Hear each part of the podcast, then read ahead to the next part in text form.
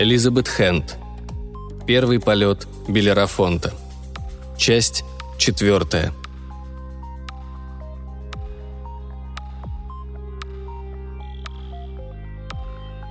Робби жил в неряшливом поселке в окрестностях Роквеля. У него был небольшой коттедж на потрескавшемся шлакобетонном фундаменте, обитый ДСП. Садик, посаженный Анной, совсем захерел. Робби увидел, что перед домом припаркован зеленый пикап с просроченными номерами. Кабине громоздились пустые пивные бутылки. Робби вошел в дом. Зак и его приятель Тайлер, владелец зеленого пикапа, сидели пристально уставившись в монитор – «Как жизнь?» – спросил Зак, не повернув головы. «Потихоньку», – ответил Робби. «Смотри в глаза». Зак вскинул голову. Он был щуплый, стриженный под ежик. Робби бесила эта стрижка, ведь Зак унаследовал от Анны густые светлые кудри. Тайлер. Нескладный верзила с длинными черными волосами, носивший солнечные очки в тонкой железной оправе. Оба обычно ходили в расписных футболках и полосатых шортах, этакие вечные курортники – Робби пошел на кухню, взял из холодильника пиво. «Ребята, вы поели?»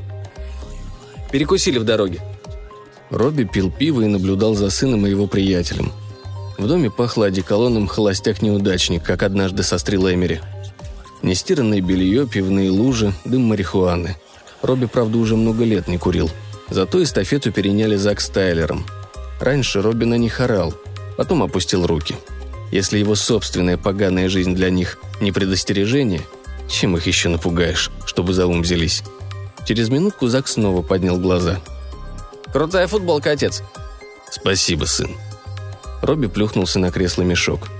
«Мы с Эмери заглянули в музей к Леонарду». «К Леонарду?» – расхохотался Тайлер.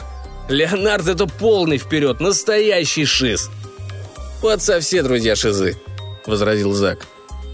«Ну да, но Эмери крутой чувак, а этот Леонард просто с большим прибабахом дядя». Робби мрачно кивнул и допил пиво. «И верно, с прибабахом. Он сейчас кино снимает».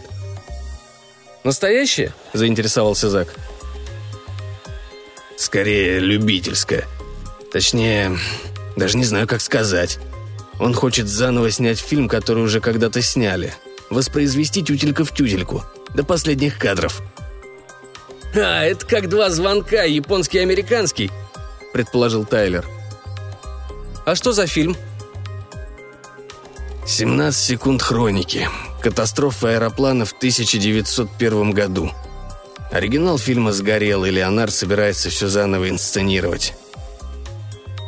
«Катастрофа?» Зак переглянулся с Тайлером.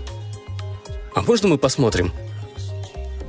«Катастрофа будет не настоящая», он использует модели аэроплана, если я правильно понял». «А тогда вообще самолеты были?» – задумался Тайлер. «Пусть на YouTube выложит», – посоветовал Зак и отвернулся к компьютеру. «Ладно, валите отсюда». Робби устало потер лоб. «Мне надо в интернет». Ребята запротестовали, но быстро сдались. Тайлер уехал. Зак взял мобильник и пошел в развалочку наверх, в свою комнату. Робби откупорил вторую бутылку пива, сел за компьютер, закрыл какую-то игру, в которой сражались парни, набрал в поисковике «Макколли Белерафонт». Ссылок кот наплакал. Робби остановил выбор на статье в Википедии. Макколи Эрнеста. Точная дата рождения неизвестна. Дата смерти – 1901. Американский изобретатель. Построил аэроплан эксцентричной конструкции Белерафонт – который, по некоторым сведениям, в 1901 году во время испытаний на острове Кауана, штат Южная Каролина, взлетел и оставался в воздухе 17 секунд, а затем разбился. Макколи погиб в этой катастрофе. В 1980-е годы эксперт Смитсонианского музея, опираясь на архивную кинохронику, выступила с утверждениями, что полет прошел успешно и таким образом Макколи на два года опередил братьев Райт. Позднее эта версия была опровергнута – Кинохроника, к сожалению, была утрачена из-за пожара. Любопытно, что никаких других документов и материалов ни о самом Макколе, ни о его аэроплане так никогда и не было обнаружено. Робби надолго приложился к бутылке. Затем набрал Маргарет Бливин. Бливин, Маргарет, родилась в 1938 году. Авторитетный историк культуры. За свои революционные работы о раннем периоде воздухоплавания и авиации удостоилась прозвища «Блистательная Бливин». В период работы в Национальном аэрокосмическом музее Бливин реорганизовала экспозицию зала «Введение в авиацию», включив в нее материалы о малоизвестных пионерах авиации, в том числе о Шарле Делшо и Эрнесто Макколле, а также «Блистательная Бливин?» – фыркнул Робби. Взял еще пиво и вернулся к чтению. Величайшим вкладом Бливин в историю авиации стал ее бестселлер 1986 года «Крылья человечеству», Драматический и глубокий рассказ о мистических аспектах полета от Икара до братьев Райт и их последователей. Основная идея книги в том, что много тысяч лет назад некая благожелательная цивилизация занесла на Землю семена жизни и оставила после себя отдельные географические точки, где человек способен летать, используя исключительно силу собственных мускулов. «Мы летаем во сне, потому что право летать дано нам от рождения», – написала Бливин – труд «Крылья человечеству» не исчезает с полок книжных магазинов. Фу ты! Это ж Леонард сочинил!» «Чего?» – спросил позевывая Зак. Он только что спустился вниз. «Да вот, в Википедии!» Робби ткнул пальцем в экран. Никаким бестселлером эта книжка не стала. Мэгги потихоньку пристроила ее в музейную сувенирную лавку. Но книжку никто не покупал – и сдала Мэгги ее сама, на собственные деньги. Зак прочел статью, заглядывая отцу через плечо. «А вроде круто». Робби упрямо помотал головой. Она была чокнутая, двинулась умом на всех этих нью-эйджевских штучках. Пришельцы на тарелочках, нерукотворные круги на полях. Думала, что самолеты могут взлетать только в определенных местах, и только поэтому все первые аэропланы разбивались. Не потому, что плохо сконструированы, а потому, что отрывались от земли не там, где надо. Так аэроплан же повсюду. Этой загадки она так и не разгадала. Мы должны признать наше галактическое наследие, духовный аспект полетов людей, а иначе навсегда прикуем себя цепями к земле. Прочел с экрана Зак. Я не понял, она что, разбилась на том самолете? Нет, до сих пор жива. Просто у нее был пунктик – она думала, что изобретатель того аэроплана взлетел на нем за несколько лет до полета братьев Райт, но доказать так и не смогла. «Но тут написано, что существовала кинохроника», — заметил Зак. «Значит, кто-то видел полет?» «Это же Википедия!» — скривился Робби с отвращением, глядя в монитор. «Можешь нести любой бред, люди все равно поверят. Статью написал Леонард, зуб даю. А Мэгги наверняка этот фильм подделала — и теперь Леонард вздумал сотворить то же самое – снять новый фильм и подсунуть Мэгги под видом настоящего. Зак рухнул на кресло. «А зачем?» «Потому что он тоже сбрендил. У него с Мэгги был роман». «Фу!» «Чего? Думаешь, мы так и родились стариками? Мы были практически в твоем возрасте, а Мэгги лет э, на двадцать постарше». «Горящая бабулька!» – захохотал Зак. «А чё она к тебе не подъезжала?» «Ха-ха!» – Робби отпихнул порожнюю бутылку. «За Леонардом все женщины увивались. Фиг знает почему. Даже твоя мама какое-то время с ним встречалась. Тогда у нас с ней еще ничего не было». «О, заткнись!» – прошипел Зак, театрально изображая скуку. «Мы сами подумали, что Леонард и Мэгги – это странно», – признался Робби.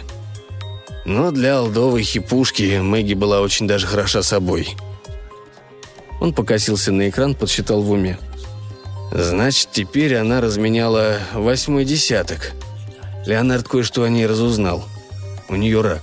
Рак груди. «Слышу, не повторяй», — сказал Зак. Скатился на пол с кресла, раскрыл телефон, начал набирать СМС. «Ну ладно, я спать». Робби еще долго сидел, глядя в монитор. Потом выключил компьютер. Прошлепал на кухню, открыл шкаф, достал кварту джембима, спрятанную за бутылками с уксусом и растительным маслом. Сполоснул водой стакан, из которого пил вчера вечером, налил бурбон на донышко, выпил одним махом и пошел спать, прихватив бутылку с собой. На следующий день после работы Робби сидел в баре торгового центра и пил вторую порцию за вечер. К нему подошел Эмери. «Привет», Робби указал на табурет рядом. «Сидеть подано». «Машину вести можешь?» «А то», — огрызнулся Робби. «Ты кто мне, контролер?» «Да нет, просто хочу тебе кое-что показать. У меня дома. Леонард приедет. Встречаемся у меня в полседьмого. Я пытался до тебя дозвониться, но у тебя мобильник выключен». «А, ну да, извини». Робби попросил у бармена счет. «Заметано, приеду. Он что, маникюр нам сделает?» «А, конечно. Слушай, у меня тут одна мысль появилась. У тебя дома расскажу. Мне надо заехать в Королевский Дели. Возьму поесть. До скорого». Эмери жил в просторном корпоративном таунхаусе, где пахло умеренно преуспевающим холостяком. На стенах висели фото капитана Марва и корнеплода в рамках, а также картина маслом. Лесли Нильсон в образе командира Адамса в натуральную величину. Но в полуподвале обстановка была совсем иная. В кладовой с устройствами климат-контроля хранились товары с символикой капитана Марва и упаковочные материалы. В просторной студии стояло всевозможное оборудование. Стереосистема, мониторы, пульты, архив выпусков, копии фильмов категории Z, которые Эмери включал в передачу. Там-то Робби и увидел Леонардо. Он горбился над монтажным столом Стинбэк, который Эмери купил и отремонтировал. «А, Робби!» Приветственно помахал ему Леонард и вернулся к работе. Он надевал пленку на вал. «Эмери привез ужин?» «Вроде да». Робби пододвинул стул и сел рядом с Леонардом. «Что делаешь?» «Вставляю в проектор нитроцеллюлозную пленку, которую вчера показывал», а она часом не взорвется? Нет, Робби, она не взорвется. Леонард поджал губы. Эмери с тобой уже поговорил? Сказал только, что есть идея. Что вы затеяли? Пусть лучше он тебе скажет. Робби побагровел от обиды, но прежде чем он успел ответить, как полагается, в дверь постучали. «Поспали, можно поесть», Эмери помахал двумя бумажными пакетами, от которых шел пар. «Леонард, можешь на несколько минут оставить пленку?»